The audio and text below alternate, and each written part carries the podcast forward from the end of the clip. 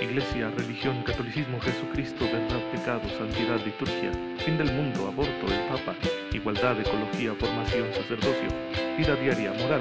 Hablemos de todo porque el mundo sigue en movimiento, pero le falta amor, anunciémoslo, no tengan miedo. Hola, soy el Padre Ray, les envío un cordial saludo, un fuerte abrazo a todos ustedes que tienen la amabilidad de escucharme a través de las redes sociales y que bueno, que tenemos que estar muy presentes hoy en día a través de Internet y de las redes, ya que todos estamos conectados y como el Señor quiere que el mensaje del Evangelio, del reino, resuene en todos los corazones, pues es preciso llegar a estos a través de todos los medios, todas las formas, todos los canales, y hoy en día estos canales digitales son sumamente importantes, así que queremos sacarles el mayor provecho y que lo que hemos aprendido para comunicar la fe, para, para transmitir el Evangelio, pues eh, que son dones que el Señor mismo nos ha regalado, hay que ponerlos al servicio de los demás. Y por eso estamos realizando esta misión de evangelizar a través de las redes sociales, a través de Internet, y que ahora en este nuevo espacio que ustedes van a recibir, pues va a tener una, un, tiempo más amplio, queremos un formato nuevo, más creativo, más completo, donde podamos abordar a mayor profundidad temas de interés para nuestra fe, para nuestra religión y para nuestro diario vivir, por supuesto, y que tú los puedas eh, recibir, profundizar, estudiar, aprovechar y también compartir, por supuesto, porque quizá a tu lado hay tantas personas que tienen dudas que quizá te han preguntado alguna cosa y bueno, pues nosotros queremos ayudarte a través de estos medios. Por eso, a este nuevo espacio le llamaremos el Show del Padre Ray. Sí es un nombre bastante ridículo, pomposo, lo que tú quieras, pero llama la atención, llama la atención y ese es el fin, que al estar con este nombre en redes sociales podamos atraer cada día a más personas para que entren en contacto con el Señor, para que tengan un, un encuentro con Él, que en definitiva ese es el objetivo de toda mi vida y mi ministerio, que todos conozcan a Cristo, que aprendan a amarlo y que lo sirvan como yo trato de hacerlo aún en medio de mis limitaciones y pecados. Es el Señor mismo el que nos invita y este medio lo ponemos en sus manos para que Él lo tome, si es para gloria suya, si contribuye a la salvación de las almas, bueno, pues que Él eh, se sirva de ello para que nosotros estemos eh, siempre a su servicio y que bendiga esta acción y que te bendiga a ti que estás escuchándome a través de, de este medio, de estas plataformas. Pues bien, quiero hablarles para iniciar, ¿verdad?, con el pie derecho en este, en este nuevo formato, quiero hablarles del Adviento, porque el Adviento es el inicio del año litúrgico. Y vamos a tomarlo como un inicio de nuestra fe. Sí, vamos a tomarlo así. ¿Por qué un inicio de nuestra fe? Pues porque obviamente nuestra fe comienza con la espera de la venida de Jesucristo. Cuando el pueblo de Israel está a la expectativa de la llegada del Mesías, están ansiosos, quieren que ya venga para que instaure el reino de paz y de justicia que Dios les prometió por medio de los profetas. Entonces lo esperaban, de alguna manera todos lo esperaban, aunque quizá ninguno tenía la idea exacta del mesianismo, cómo iba a ser, cómo era esta realidad del reino de Dios que iba a llegar a ellos mediante la predicación, el ministerio, el testimonio del Mesías. Pero lo estaban esperando. Entonces, nosotros también queremos unirnos a este punto de la historia de la espera del Mesías y, que ahí inicie nuestra fe. La iglesia lo contempla de esta manera y por eso con el adviento inicia el año litúrgico, el año de la fe. Al terminar eh, el año con la fiesta de Cristo Rey, Cristo Rey del universo, el, siguiente domingo, después del domingo de Cristo Rey, será el primer domingo de adviento. ¿Cómo se calcula? ¿Cómo se calcula el calendario litúrgico? Bueno, todo inicia con la Navidad.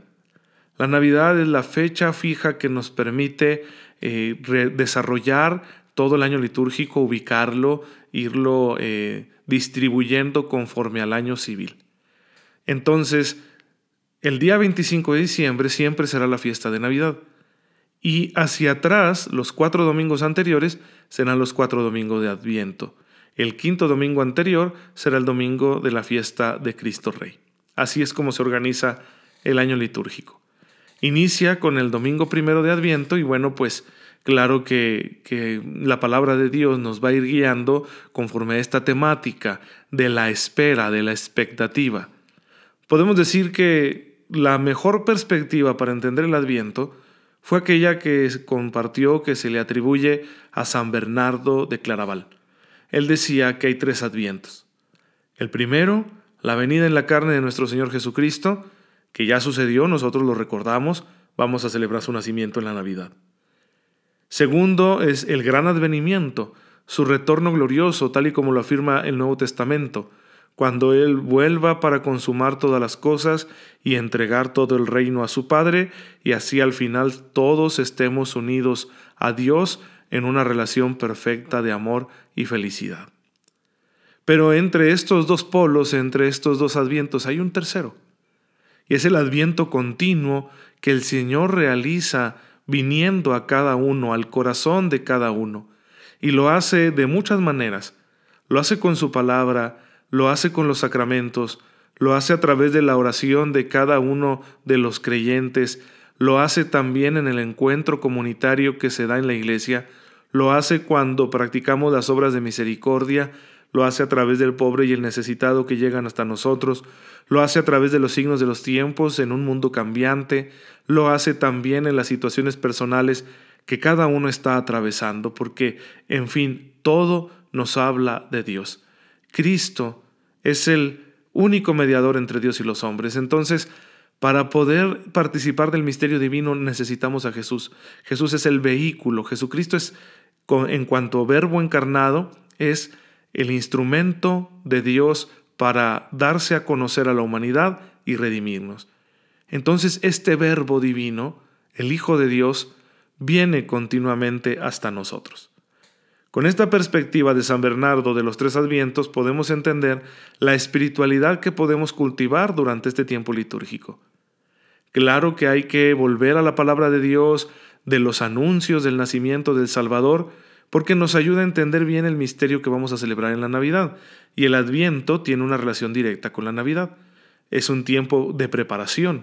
El tiempo festivo por excelencia será la Navidad con, sus días, no, no, solo el día 25, eh, desde el 24 en la noche que celebramos esta fiesta, sino que vienen sus días, un tiempo litúrgico que se llama también tiempo de Navidad. Y si en el Adviento nos caracterizamos por usar en la iglesia el color morado, en el tiempo de Navidad será el blanco. Y bueno, entonces la fiesta es el tiempo de Navidad, la preparación es el tiempo de Adviento.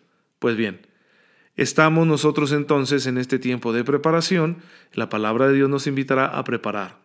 Preparar los corazones para la fiesta del nacimiento, al mismo tiempo recordar, anhelar y rogar a Dios que ya regrese nuestro Señor Jesucristo porque solamente cuando Él vuelva a terminar esta obra encontraremos la felicidad plena que estamos esperando. Pero también la palabra de Dios nos invitará a que mientras esperamos su segunda venida, nos dediquemos a hacerle lugar en nuestro espíritu todos los días, a prepararle un buen lugar. Y eso implicará siempre conversión. Y para la conversión es necesaria la penitencia, una penitencia que surge del amor de decir, amo al que viene constantemente a mi vida, amo a mi Señor. Y por eso con mi penitencia quiero prepararle mi alma para que ésta sea un lugar agradable, donde Él pueda estar a gusto, donde podamos ser Él y yo amigos íntimos y Él me comparta todos los dones que proceden de su sagrado corazón, de la misericordia con la que ha querido redimir al género humano. Así que hay que hacerle un lugar a Jesús, el mejor lugar que podamos en nuestro, en nuestro corazón.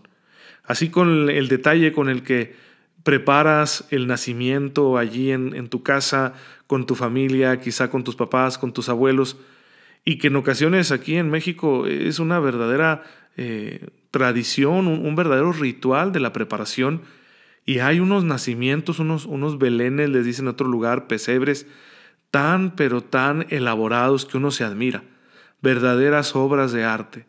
Pues qué bueno, ¿sí? Es una tradición muy bonita, muy bella y creo que nos ayuda a pasar un tiempo sano con la familia cuando estamos preparando el nacimiento ahí en nuestra casa. Pero así, con ese detalle con el que preparamos el nacimiento de figuritas, pues también con esa delicadeza hay que preparar el nacimiento del Señor en nuestro corazón, convirtiéndonos, enderezando nuestros caminos, quitando la soberbia, el orgullo, cultivando las virtudes que nos propone la Escritura y sobre todo con mucha oración, porque en el diálogo con Él es como el corazón se purifica para que pueda eh, estar bien dispuesto a la hora de que se celebre la fiesta del misterio de su nacimiento. Pues bien, a mí me parece que eso es lo que más nos pide la palabra de Dios. Ahora, tenemos cuatro semanas de Adviento, cada una presidida por el domingo, y en cada domingo habrá un sentido distinto. Los primeros tres domingos están enfocados en la conversión. El primero se centra en el anuncio de la venida de nuestro Señor, así como en su venida futura. Sí podemos aplicar los dos sentidos eh, de la palabra de Dios de ese domingo. Por un lado, recordar la expectativa ante su venida en la carne, pero también eh, orientarnos hacia su próxima futura venida, que aunque no sabemos cuándo se va a dar, estamos seguros que se va a dar y bueno, la anhelamos también con nuestro corazón. Entonces, esos dos sentidos los podemos tomar de la palabra de Dios del primer domingo de Adviento y eh, ya se nos estará dando una orientación hacia la conversión.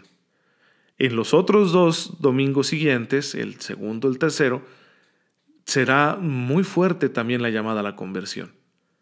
Y la figura que más va a aparecer en relación con la conversión que la palabra de Dios nos pide en el Adviento será Juan el Bautista, que es el precursor que aparece ya en el libro del profeta Isaías como un enviado de Dios que le prepara el camino al Mesías.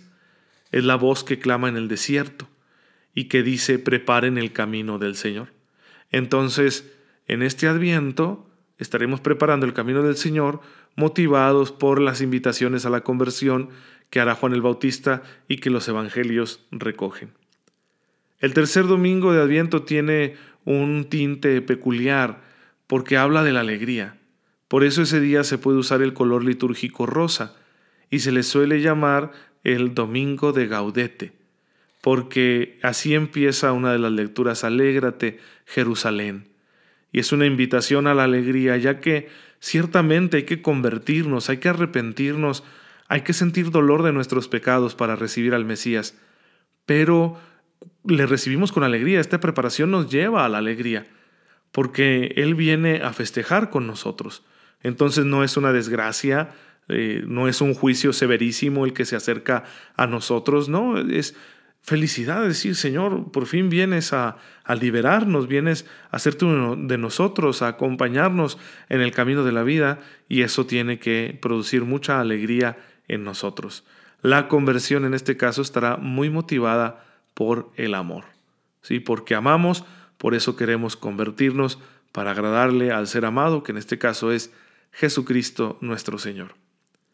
En el cuarto domingo de Adviento ya mm, se deja de lado la llamada la conversión para centrarnos en el acontecimiento que está rodeado de momentos. La palabra de Dios de ese cuarto domingo de Adviento nos llevará a contemplar esos momentos que precedieron el nacimiento de Jesucristo y es muy bonito fijarse en esos detalles para ver cómo es que la gloria de Dios, gloria de Dios se manifiesta en, los detalles eh, que rodearon al acontecimiento del nacimiento del Salvador. Pues tenemos mucho que reflexionar en este adviento, vamos a hacerlo con paciencia, vamos a dejar que Él nos ayude, nos transforme, nos conceda un crecimiento espiritual para que de adviento en adviento nos vayamos santificando. Hay otras cosas que compartir, así que vamos a, entrar en detalles de la liturgia en este tiempo litúrgico que es tan rico. Vamos a, conocer algunas cuestiones de la manera de celebrar la misa, porque me las preguntan mucho en mis redes. Siempre hay comentarios de qué se puede hacer aquí, por qué hacemos esto, eh, esto está mal o está bien, qué significa este signo, esta acción dentro de la liturgia. Y bueno, yo quiero aprovechar el espacio de este nuevo formato de compartir la fe en redes sociales, también para ir solucionando esas dudas. Así que no se pierdan aquí los comentarios que tenemos al respecto, sigan conectados con nosotros y ya saben que pueden escuchar este podcast eh, cuando estén trabajando, mientras conducen, ya que no nos distrae, ¿verdad? Al contrario, nos mantiene concentrados. Así que aprovechemos, aprovechemos muy bien esta oportunidad. Un comentario litúrgico para este tiempo de adviento al respecto de una duda que me han compartido muchísimo en redes sociales y es ¿en qué momento se debe inclinar la cabeza en la Santa Misa? Bueno, primero señalar dos cosas. Eh, la primera es que siempre hay que vivir la misa con un espíritu de libertad, de respeto, por supuesto, ante lo sagrado, pero de libertad en el sentido de que hay muchas cosas secundarias que no siempre vamos a hacer bien y no podemos nosotros esperar eh, que todo el mundo lo haga de la manera correcta y luego estarnos regañando, ¿no? Ahí en la, en la misa, en la liturgia. Bueno, eso sería una postura un poco ritualista, como las que tenían los fariseos y que tanto criticó nuestro Señor. Pero segundo es que para poder conocer bien lo que tenemos que hacer en la liturgia, especialmente la de la Santa Misa, pues hay que acudir a un documento que es la Institución General del Misal Romano y que ustedes lo pueden descargar de internet, lo pueden encontrar en la página del Vaticano o también lo pueden comprar eh, el folletito que no ha de costar más de 100 pesos en su librería católica de preferencia y que viene en todos los misales que tenemos en nuestras parroquias, en nuestras comunidades, viene eh, al inicio del misal ese documento. Ok, ¿qué nos dice este documento acerca de la inclinación de cabeza, de las reverencias? Bueno, en primer lugar, nos dice que durante el credo, ¿sí? Cuando el credo eh, se está proclamando y llegamos a la parte donde decimos por la obra del Espíritu Santo, ahí tenemos que inclinar la cabeza. Lo dice el documento en el número 137. De igual manera, después de la consagración, si no estamos arrodillados. Personas que no puedan arrodillarse por cuestión de algún problema de salud, deben estar con una profunda inclinación de su cabeza durante el momento de la consagración de las especies eucarísticas. En ocasiones, aunque no lo dice el misal, será más cómodo sentarse, no por uno mismo, sino por los que están detrás de nosotros. Quizá de esa manera les ayudamos mejor a que puedan eh, seguir viendo, contemplando la acción eucarística de la consagración. Pero eh, si en caso de permanecer de pie, habrá que mantener esa inclinación de cabeza. Lo dice el documento en el número 43. Y también antes de recibir la comunión, cuando tú te formas en la fila de la comunión y vas a recibirla, ahí también hay que inclinar la cabeza y haces una pequeña reverencia antes de que el sacerdote te presente el cuerpo de Cristo. Lo dice el documento en el número 160. De igual manera, durante la bendición solemne al final de la misa, ¿sí? cuando se hace una oración que es un poquito más larga, no nada más la de y la bendición de Dios Todopoderoso, Padre, Hijo y Espíritu Santo, sino que en ocasiones, según el tiempo litúrgico a criterio del sacerdote, se puede utilizar una bendición más larga, solemne, pues ahí también tú puedes inclinar la cabeza, como lo indica este documento, Institución General del Misal Romano, en el número 185. La última eh, inclinación que señala el documento, en el número 275, es cuando escuchamos el nombre de las tres divinas personas o al nombre de Jesús, de la Virgen María y del santo patrono o del santo que se celebra durante ese día. Al escuchar sus nombres hacemos una pequeña reverencia con la cabeza. Yo he preguntado a los especialistas porque me parece que el texto del documento no especifica que sea de parte de todos. Creo que se puede entender que solo el que preside la misa, solo el sacerdote que está celebrando. Pero pregunté a un especialista y me dijo que no, que en realidad le compete a todos los fieles hacer las inclinaciones de cabeza cuando se nombra a las tres divinas personas, a Jesucristo nuestro Señor, a la Virgen María, al santo que se celebra en ese día. Eh, es importante saber que esto es exactamente lo que dice el misal, porque luego la gente se ha quedado con la costumbre de solo hacer la inclinación cuando se escucha el nombre de la bienaventurada Virgen María, Madre de Jesucristo nuestro Señor. Pero el misal dice que cada vez que se escuchen los nombres de las tres divinas personas, eh, al nombre de Jesucristo nuestro Señor, al nombre de María y al nombre del santo que se celebra durante ese día, hay que inclinar la cabeza. Pues bien, Tomémoslo en cuenta y espero que este comentario les resuelva esta duda. No se pierdan el show del Padre Ray una vez por semana para poder tener más comentarios litúrgicos que les van a ayudar a vivir mejor la misa. Muchas gracias. Una vez que hemos escuchado el comentario litúrgico, vamos a escuchar ahora un comentario bíblico. La palabra de Dios en este adviento, en el primer domingo, nos habla a través del profeta Isaías de que el Señor quiere reunir a todos los pueblos para darles su paz eterna, en lo que van a llamar los autores sagrados de la Biblia el reino de Dios.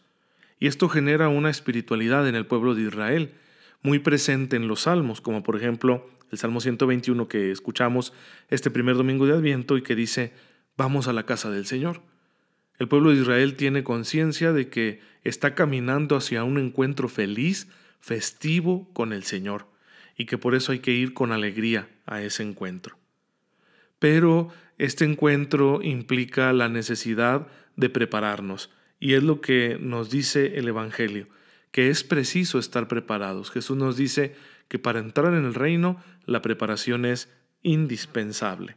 Y serán los apóstoles del Señor, como San Pablo lo explica en la carta a los romanos, eh, indicando que la manera de prepararnos es con una actitud de esperanza, porque la salvación está cerca. Entonces hay que disponernos a ser partícipes de esta salvación con una vida entregada al cumplimiento de la voluntad de Dios. Lo que Isaías dice acerca de la venida del reino de Dios implica que Yahvé Dios hará una inauguración de una nueva etapa en la historia de la salvación, que se va a caracterizar por la presencia del Mesías, el Mesías que vendrá a realizar una tarea no violenta de redención, de purificación, para que todos los pueblos puedan recibir el mensaje del Señor y convertirse a su causa.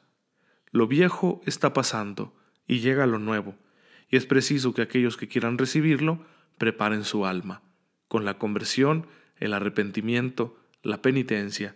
Solamente así podrá el hombre volver a la amistad con Dios. Bueno, pues esto es lo que nos dice la Escritura.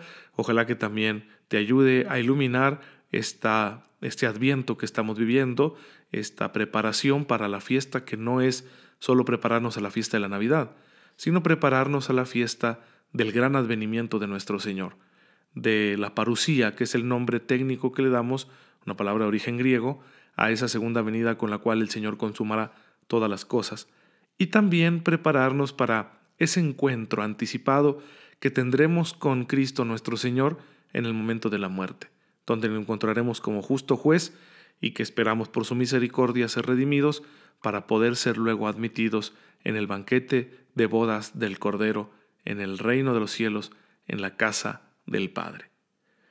Bien, hermanos, pues eh, ahí está el comentario bíblico. Acérquense a las escrituras, a las citas bíblicas de las lecturas que hemos escuchado en este primer domingo de Adviento, que son las siguientes. La primera lectura está tomada del libro del profeta Isaías, capítulo 2, versículos del 1 al 5. El salmo es el Salmo 121. La segunda lectura es del apóstol San Pablo en la carta a los Romanos, capítulo 13, versículos del 11 al 14. Y el Evangelio es de San Mateo, capítulo 24, versículos del 37 al 44. Así que consulten en su Biblia, ábranla, no la tengan empolvada y atrévanse a leer. Y si hay alguna duda, ya saben que siempre hay a quien acudir en la iglesia para que nos ayude a profundizar en el conocimiento de las Escrituras si te generara alguna duda estas lecturas, pues puedes mandarme un comentario en mis redes sociales y con mucho gusto estaremos respondiendo a tus dudas desde los aprendizajes que nosotros hacemos con la ayuda de Dios. Y bueno, pues eh, es importante tener presente cómo la palabra de Dios ilumina nuestra vida personal, precisamente en el contacto que tenemos con las escrituras, con la Biblia, a través de la liturgia, semana con semana. Y tenemos un elemento visual que es muy común ver no solo en nuestras iglesias, sino también en los hogares católicos, que es la corona de Adviento. Es una costumbre muy antigua, no es una obligación litúrgica, pero se ha extendido mucho y nos ayuda a visualizar el camino que tenemos de preparación. La corona de Adviento consiste en un ornato al cual se le colocan cuatro velas, tres de ellas de color morado y una de color rosa. Las de color morado representan el primero, el segundo y el cuarto domingo de Adviento. El tercer domingo de Adviento, que es ese domingo de alegría llamado Gaudete, está representado por una vela de color rosa. Algunos colocan también en el centro una vela blanca, que estaría representando la fiesta de la Navidad. Y bueno, pues a eso podríamos llamarle ya no solo corona de Adviento, sino también corona de Navidad. Como quiera que tú la hagas, es un elemento visual para que al ir encendiendo esas velas, nosotros podamos eh, comprender que vamos avanzando hacia el encuentro del Señor. Hay oraciones que tú puedes encontrar en internet, las puedes descargar para cada domingo de Adviento, mientras encendes la vela de tu corona, ahí en tu casa con tus seres queridos. Y escucharás también las oraciones que suelen hacerse con el encendido de las velas de las coronas que se encuentran en las iglesias, esto dentro de la Santa Misa, por lo general antes de nuestro acto penitencial, antes de decir yo confieso. En fin, es un elemento que nos ayuda, es una costumbre, no es obligación, pero eh, es bonito tener estos detalles en la casa para que al prepararnos a la fiesta de la Navidad no nos quedemos solo con cuestiones muy comerciales, que no es que estén mal, pero como que nos faltan esos detalles en la casa para que nuestra celebración de fe impregne también nuestro hogar. Así que hazte tu coronita de adviento, ve encendiendo las velas y verás cómo esto te ayudará a tener muy presente el espíritu de fe en la preparación de las fiestas navideñas. Pues bien, hermanos, hasta aquí este programa de este podcast del show del Padre Ray. Eh, perdonen el nombre, ya saben que tiene una intención para llamar la atención. Espero que les guste. Cualquier comentario los leo ahí en las redes sociales. Y pues eh, permítanme agradecerles por estar en contacto con su servidor y permitirme realizar esta tarea eh, todos los días, tarea de evangelización.